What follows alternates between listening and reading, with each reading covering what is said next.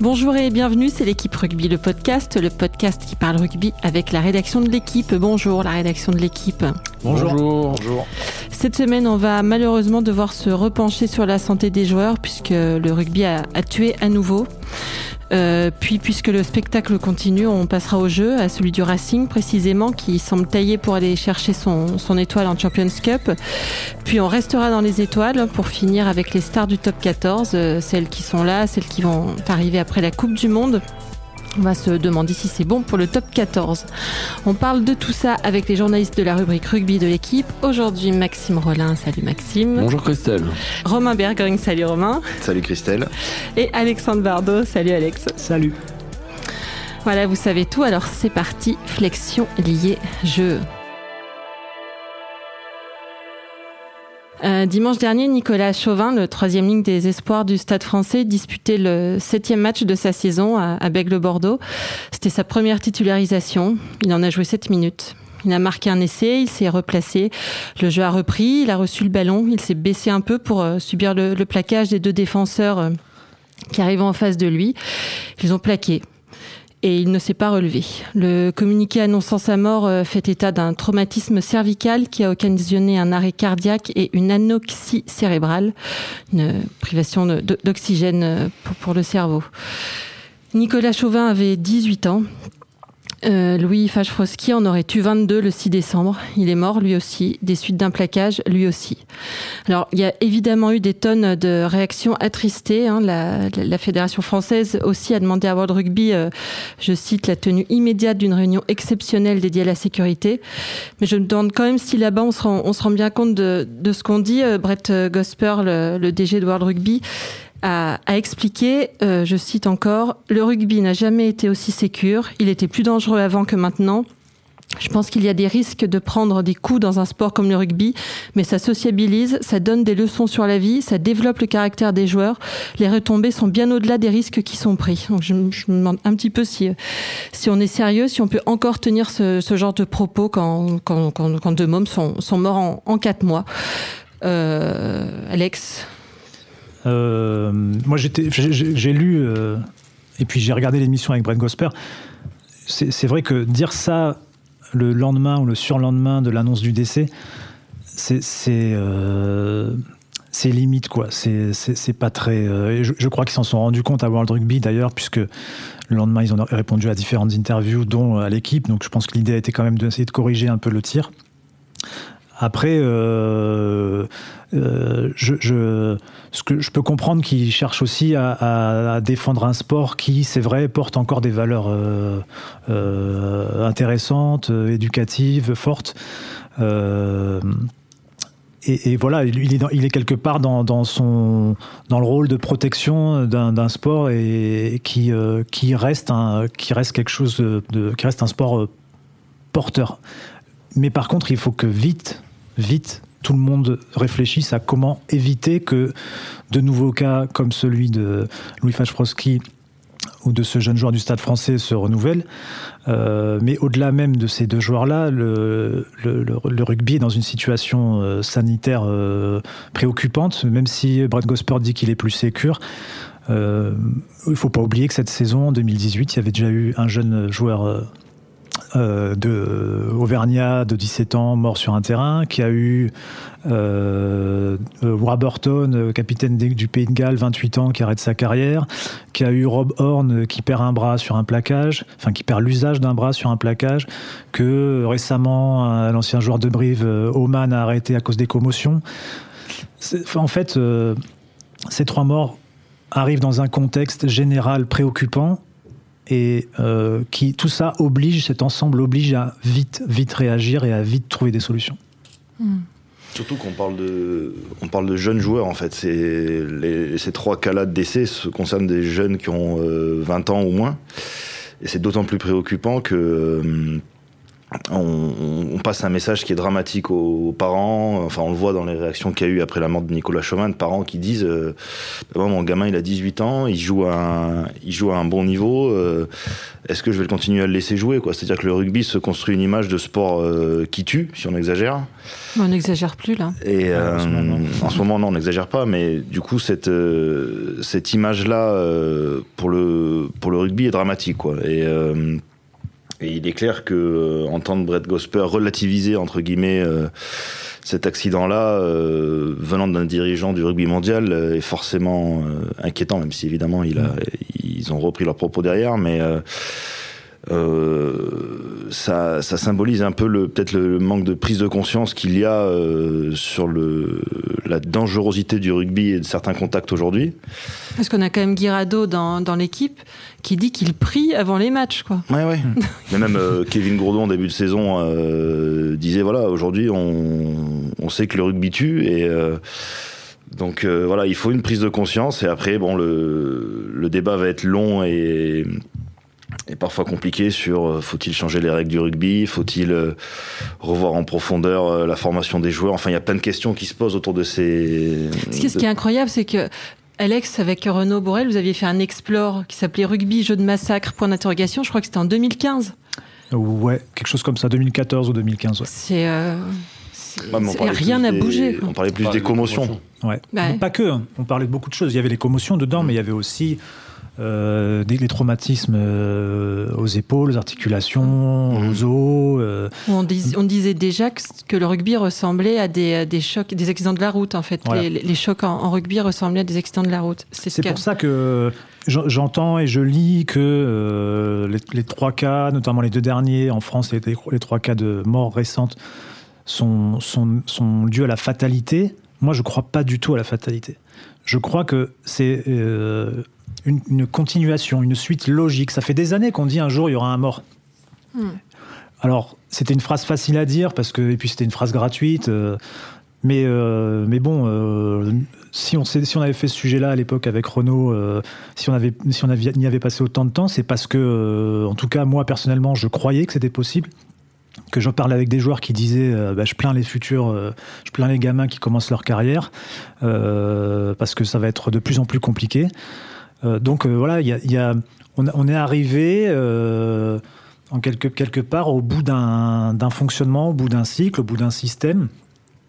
En tout cas, c'est ma conviction. Et je crois qu'il faut vite, vite agir, réagir, parce qu'effectivement, c'est le présent qui est du rugby, qui est la santé des joueurs actuels qui est remise en cause, mais c'est aussi à moyen terme, au moins en France, je ne sais pas comment c'est à l'étranger, mais au moins en France, c'est l'avenir de ce sport puisque aujourd'hui, comme le disait Romain, je pense qu'il y a des gens qui ont leurs enfants dans les écoles de rugby ou, dans des catégories de jeunes qui voudront pas que leurs enfants continuent ou qui ne voudront pas l'inscrire inscrire un enfant à l'avenir euh, euh, parce que voilà aujourd'hui il y a une mauvaise image on en, entend, on en entend tous des copains qui jouent qui ont joué au rugby qui ont adoré ce sport et qui veulent plus mettre leur enfant au rugby mm. ou qui veulent pas le pousser à, se mettre mm. à ce à ce sport toi, Max, tu as beaucoup travaillé sur, euh, sur la mort de Nicolas Chauvin. Là, euh, euh, ah, Après, par rapport à la fatalité que, que, disait Alex, là, il y a eu trois morts en très peu de temps, mais des morts, je pense, dans le rugby, il y en a eu avant. Un de nos collègues citait un certain Maurice qui était mort sur un terrain de rugby, lui, devant des spectateurs lors d'un match à La Rochelle. Donc ça veut dire que le rugby avait déjà tué avant. Et c'est pas pour autant. Ce qu'on sait pas, c'est parce qu'à l'époque, on, a eu cette longue discussion ce matin pour rien cacher à ceux qui nous écoutent euh, lors d'une réunion. On sait pas. Ce qu'on sait, c'est que les trois joueurs qui sont décédés cette année sont décédés clairement à cause, d'une phase de jeu. À cause d'une phase de jeu, d'un plaquage. Mais comme tu disais, l'histoire de la fatalité, c'est vrai qu'il serait peut-être mieux retombé, il serait peut-être pas mort. Et c'est ça qu'on, c'est cette part-là qu'on ne sait pas. mais des plaquages, il y, en a beaucoup. L'autre fois, je, prenais un parallèle et je disais, euh, dans ces cas-là, il faut mieux prendre euh, l'avion plutôt que la voiture parce que l'avion tue moins que, que la voiture. Mais on peut pas aller jusque là en rugby. Donc après, on va, on va être radicaux, on va dire, on arrête les plaquages. Mais ou si on fait les plaquages au, niveau du, euh, du bassin en retombant, peut-être que la tête tombera mal et fatalement qu'il y aura, qu'il y aura un, un là, ce autre. qui est quand même euh, en accusation, c'est la violence des plaquages. c'est C'est la pas viol- la chute quand même. La C'est- violence, c'est et la violence la, et la hauteur surtout voilà donc il faut peut-être trouver euh, le juste milieu comme ça a été le cas avec les mêlées qui faisaient euh, très très peur à un moment euh, puisque les dernières grosses euh, blessures si je peux appeler ça blessures dans le rugby euh, c'était euh, notamment au, au moment des entrées en mêlée et des fractures là aussi euh, au niveau des cervicales mais qui n'avaient pas tué qui rendaient tétraplégique et le dernier en date était Alexandre Barozzi. Mm. Euh, et depuis, il y a eu une adaptation. 2013, Il y a eu une adap- ouais, il y a eu une adaptation de la règle qui a permis qu'aujourd'hui les entrées en mêlée. Ne Alors il y a peut-être quelques blessures, mais voilà, il y, a- il y a- il y a de moins en moins de, de cas. blessures et de, de graves blessures. Et, et voilà, donc est-ce que euh, avec les plaquages, il faut pas trouver ce juste milieu pour peut-être pas non plus aussi dénaturer ce sport? Mm. J'en parlais avec un, un papa euh, d'un jeune cadet du, du stade français. Euh, il me disait que il discutait avec d'autres parents de l'équipe de son fils et que certains étaient très radicaux parce qu'ils étaient aussi dans l'émotion. Ouais. Et c'est parce qu'en ce moment, on est peut-être dans l'émotion. Et c'est pour ça que moi, je pense qu'il faut, euh, faut que ça retombe un petit peu pour euh, pas être trop radical dans, dans ce qu'on veut mettre en place. Parce qu'à un moment, si le plaquage, et notamment les plaquages hauts, tuent, ça, c'est une certitude, on en a deux cas. Mais si on dénature trop ce sport, je pense que c'est pas non plus la, la solution et c'est pas ce que, ce, que les, ce que les gens veulent. Après, Euh, euh, les, et je- les- les premières lignes avaient tendance à dire que si on pouvait plus rentrer comme des tacaros dans les, en, en mêlée, euh, le rugby Oui, mais la phase plus. de mêlée existe, existe un peu quand même encore. On n'est pas Même non plus. beaucoup, tu euh, prends plus 100 mètres d'élan comme oui, tu pouvais mais le on faire on et n'est pas qu'ils non plus dans, ça. dans une mêlée qui est, qui est pas du tout qui est pas du tout disputée. On arrive encore à gagner des pénalités sur mais mêlée. il On n'est pas arrive. question d'interdire les plaquages.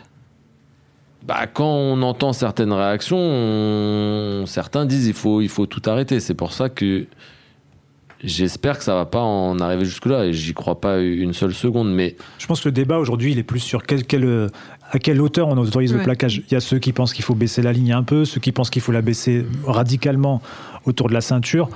Euh, bon, ça, ça, c'est un, débat un qui mérite. plaquage, un, pla- un plaquage violent au niveau de la, des cuisses et que la personne tombe fort en arrière, il y en aura et, ça peut tuer. Moi, c'est juste ça que je veux dire. Et que Je, je- je- c'est sûr que là, c'est un plaquage haut. Il y a bon, euh, on a, enfin moi personnellement, j'ai même pas vu les images euh, parce que c'était un match qui n'était pas diffusé et, et très peu de gens ont, ont vu les images. Mais je, je pense que même euh, en plaquant aux jambes un plaquage violent et que la tête retombe mal, ça pourra engendrer un, un décès. Et dans ces cas-là, si dans un an on interdit les plaquages au-dessus de la ceinture et qu'il y a un mort parce qu'il y en a un qui a pris un plaquage violent et que sa tête est tombée et qu'il aura eu la- une euh, fracture des cervicales comme le pauvre Nicolas Chauvin, qu'est-ce qu'on dira En fait, c'est ça, moi, que je pense que de toute façon, on n'éradiquera jamais tous les risques. C'est impossible. Après, euh, il y a plus quasiment 100 ans, on a interdit la manchette en rugby parce qu'il y avait eu un mort sur un terrain. Euh, et je pense que ça n'a pas dénaturé ce sport. Il y a toujours des gens qui, trouveront que, euh, en fait, c'est comme si, comme, quelque part, c'est euh, la pratique crée une culture en quelque sorte. C'est-à-dire qu'aujourd'hui, la culture euh, pour les joueurs, c'est de plaquer haut. C'est normal de plaquer haut. On leur apprend ça, c'est efficace et il y a même un côté presque, je pense, pour certains jouissif parce que c'est, euh, voilà, mettre un impact fort dans, cette euh, zone-là, dans cette zone-là, ça fait exploser le plaqueur, le plaqué plutôt. Le, problème, le problème c'est qu'aujourd'hui, on constate que c'est dangereux. Donc, on le constate à travers ces exemples de plaquage, mais on le constate de, pardon, mais on constate aussi à travers les statistiques de World Rugby. Il y a un, monsieur qui s'appelle Ross Tucker qui a fait une longue étude sur, le, les, sur les, des cas de plaquage et il a montré que euh, la plupart des commotions venaient de plaquage euh, dans la partie haute. Et c'est pour ça que World Rugby est en train d'expérimenter de baisser la ligne de plaquage. Donc je pense que tous ces tous ces éléments-là, euh, les éléments statistiques et les éléments euh, euh, malheureusement dramatiques, doivent amener à une vraie réflexion et en se disant que le rugby, de toute façon, restera le rugby. On a supprimé la manchette, on a interdit la manchette, pardon, le rugby est resté le rugby. À une époque, on m'a raconté ça cette semaine, des anciens disaient Michel Cross, grand troisième un des plus grands troisième de l'histoire de l'équipe de France, sa spécialité c'était de faire des, cravates. C'était interdit, mais les arbitres laissaient faire. À un moment, les arbitres ont été beaucoup plus stricts. Peut-être qu'à l'époque, il y a des mecs qui ont dit Mais attendez, on peut plus rien faire sur un terrain de mm. rugby, on peut même plus faire une cravate. 30 ans après, dès qu'il y a une cravate, tout un stade râle. Et les joueurs eux-mêmes ont intégré que la cravate n'était pas possible mm. et qu'ils sont, ils sont les premiers à râler. Donc en fait, il faut, entamer, je crois, un, travail de réhabituation en quelque sorte. Euh, je suis tout, à fait d'accord avec, avec mm. toi, mais tu empêcheras pas le, le, le, le risque fatalité en fait. Mais, quelque part, on a supprimé la cravate, on a supprimé le plaquage cathédral, on a supprimé la manchette. Ça n'a pas empêché le cas Ezeala Vakatawa l'an dernier.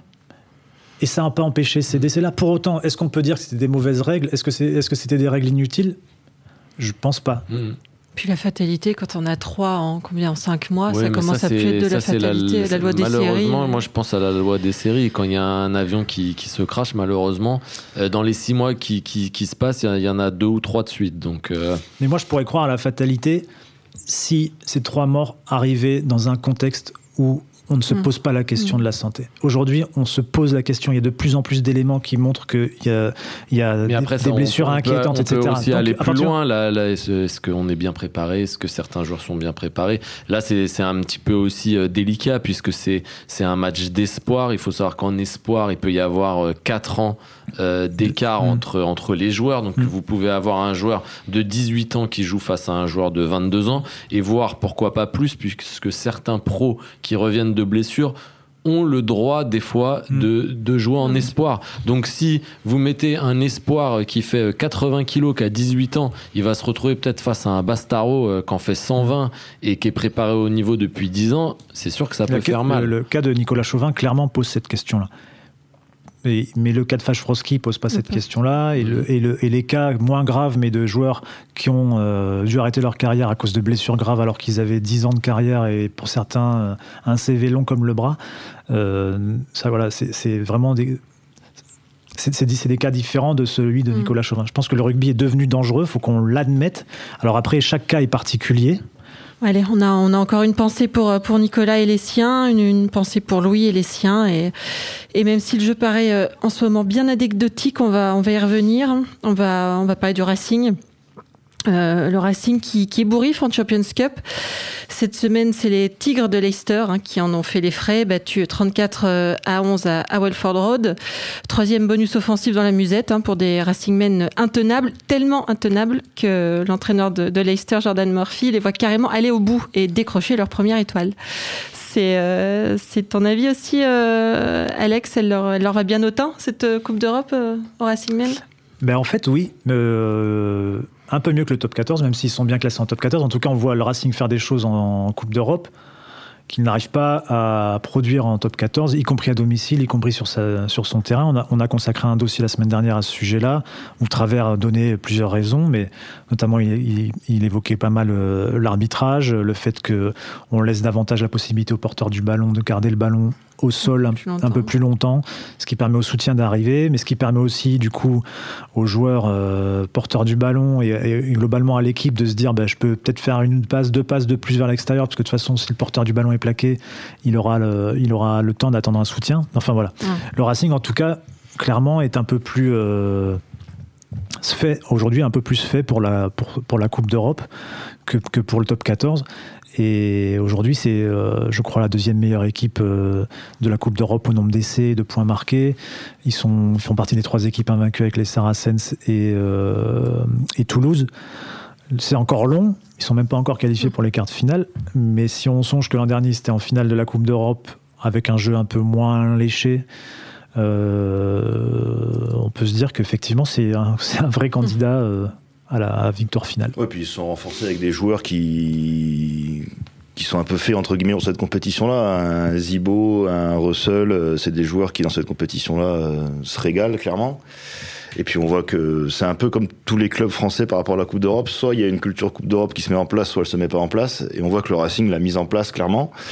De finale 2016-2018. Euh, bon, il a manqué euh, à chaque fois le le petit truc pour aller chercher le titre, mais euh, on voit que c'est un club qui, qui s'y plaît en Coupe d'Europe et c'est assez paradoxal parce qu'en top 14, euh, on voit les mêmes joueurs mais pas la même façon de jouer. On voit beaucoup mm. plus de d'inconstance, d'irrégularité, même euh, justement sous leur sous leur toit à la U Arena qui mm. normalement favorise des bonnes conditions de jeu. Il y a déjà Clermont et Lyon qui sont venus qui sont venus y gagner. Donc ça veut peut-être aussi dire que la Coupe d'Europe est peut-être inconsciemment dans la tête des joueurs une priorité et que dès qu'arrive la Coupe d'Europe, euh, l'implication et la concentration sont à 100%. Mais euh, c'est vrai que clairement en termes de jeu, ils ont les joueurs euh, et l'expérience pour pour faire partie des favoris. Bon après, il faudra voir en phase finale contre le Leinster, contre les Saracens, enfin contre les les plus grosses écuries européennes. Mais clairement, ils font partie des favoris maintenant.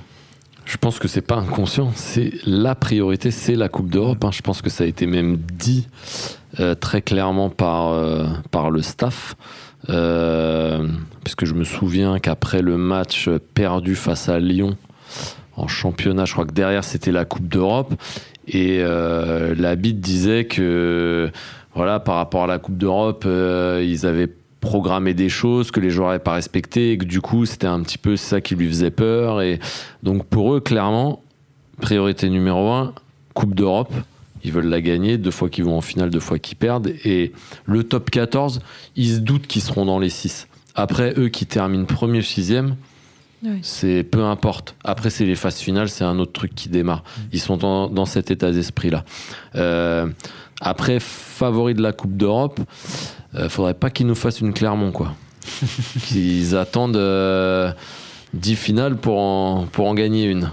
T'es bien placé pour, euh, pour savoir Je ça. Pas de quoi tu parles. Je préfère quand c'est Romain qui parle.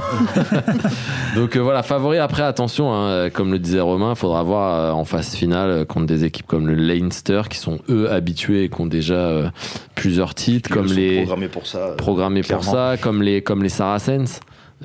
qui sont quand même très très costauds et euh, on parle pas de Toulouse, qui, euh, il faut quand même l'admettre, était dans la poule de la mort. Mm. Et qui va sûrement euh, sortir de la poule de la mort. Mm. Euh, donc euh, attention. Il y, avait qui dans cette poule Je l'ai pas là sur moi. Leinster, il y a les Wasps, Bass, et, les Wasps. Donc c'est quand même du, du très très lourd. Enfin, quatre, anciens euh, champions d'Europe. le champion d'Europe en titre plus trois anciens champions d'Europe. Trois anciens champions d'Europe, c'est quand même des équipes très costauds. Mm. Et, Toulouse fait un, fait un quasi sans faute. Ils vont se qualifier dans cette poule alors que vu les, la saison d'avant, on les voyait pas forcément mm. se qualifier.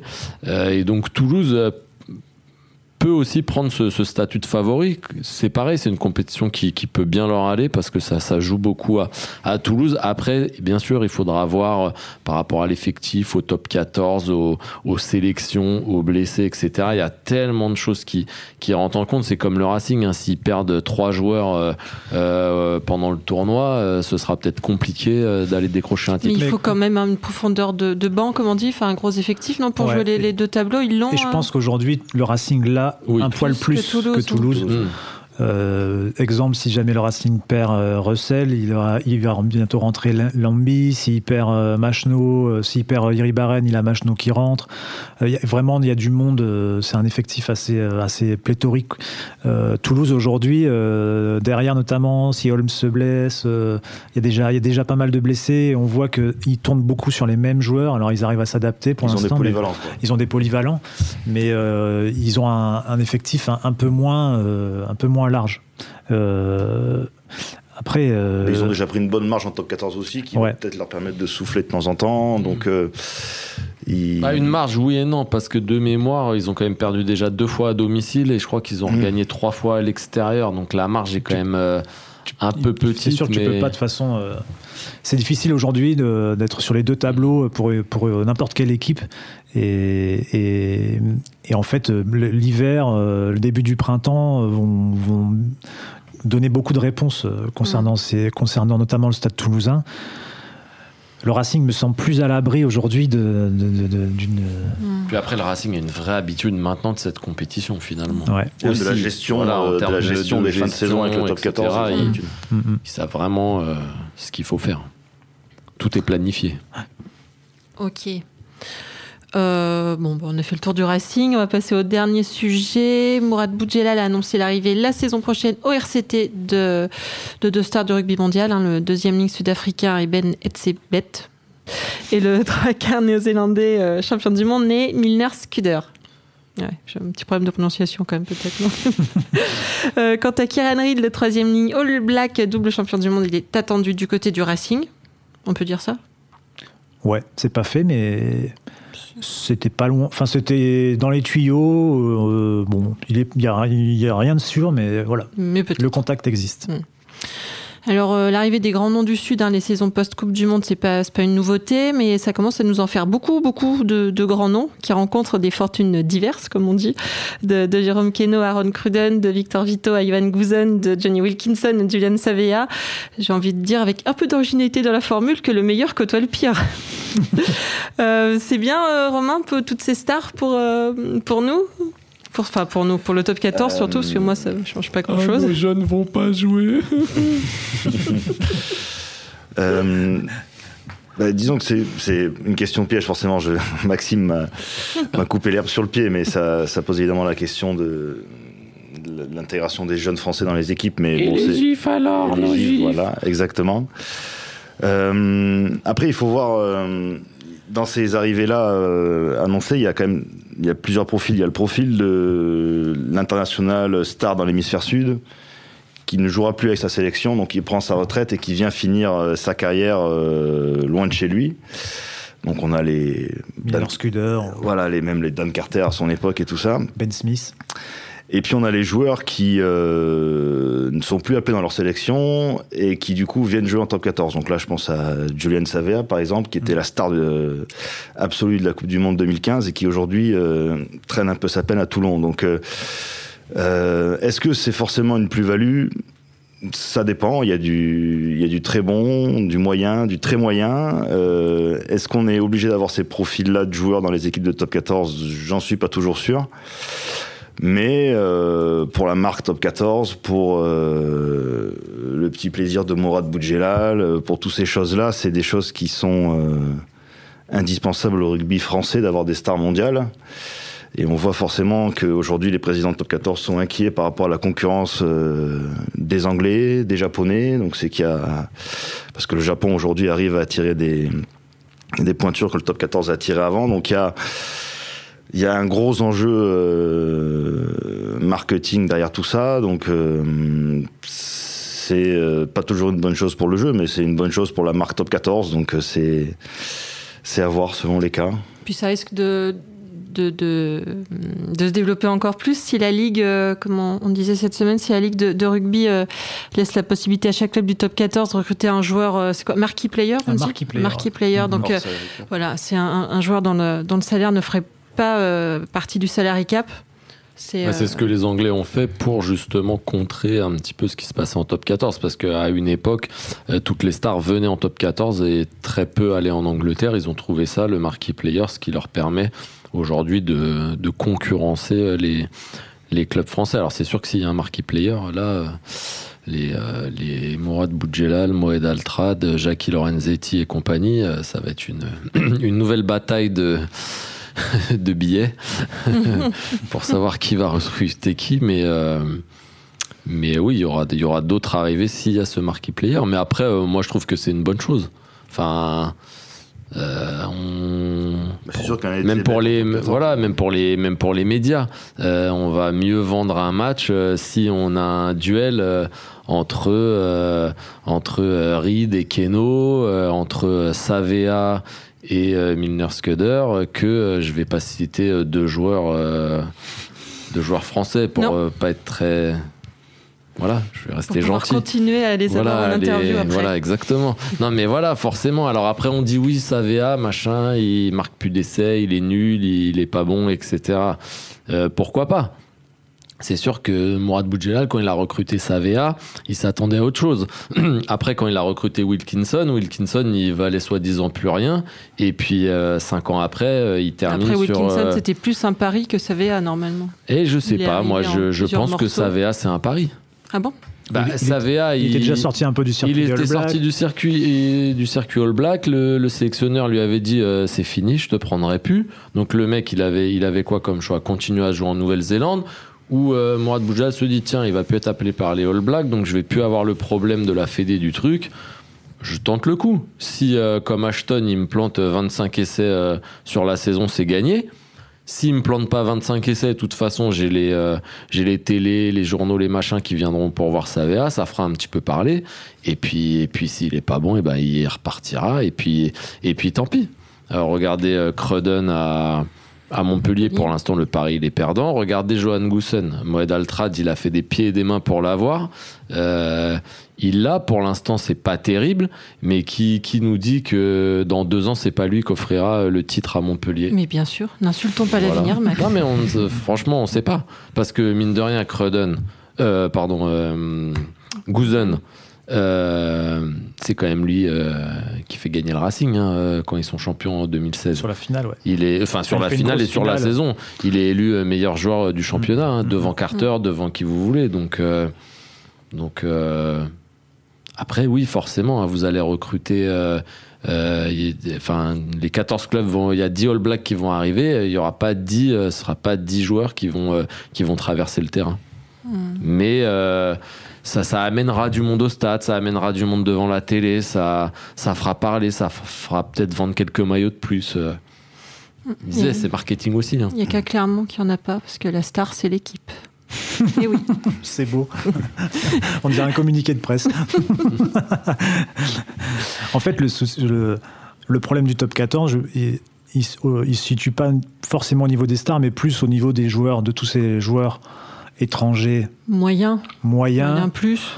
qui, euh, qui euh, alors c'est pareil, c'est c'est un, un débat. Il y a des gens qui sont pas d'accord avec ça, mais à mon sens, qui bouche le, le chemin de, des joueurs français. Euh, on n'est pas dans un débat racial là-dedans. Simplement, c'est un. Je, je pense que c'est aujourd'hui. Le, rugby français, l'équipe de France ne, réussira à revenir à un bon niveau qu'en formant mieux ses joueurs, mais aussi qu'en les euh, faisant jouer davantage, en donnant davantage de responsabilités avec leur club. Donc aujourd'hui, euh, on a, le, top 14 a besoin de stars parce que c'est sa, sa vitrine. Ça marche pas tout le temps, effectivement. Euh, il a besoin de stars, mais il a aussi besoin de faire un effort supplémentaire euh, dans sa formation, dans sa valorisa- valorisation des joueurs français.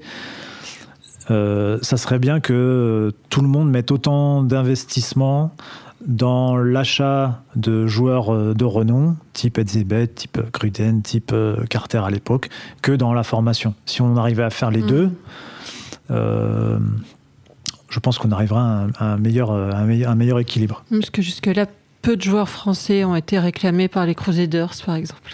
Non, ça fait longtemps, hein. Mm. bizarrement. Bizarrement. A- C'est comme si euh, la cote du joueur français avait baissé. C'est bizarre parce que les résultats de l'équipe de France, pourtant, sont excellents.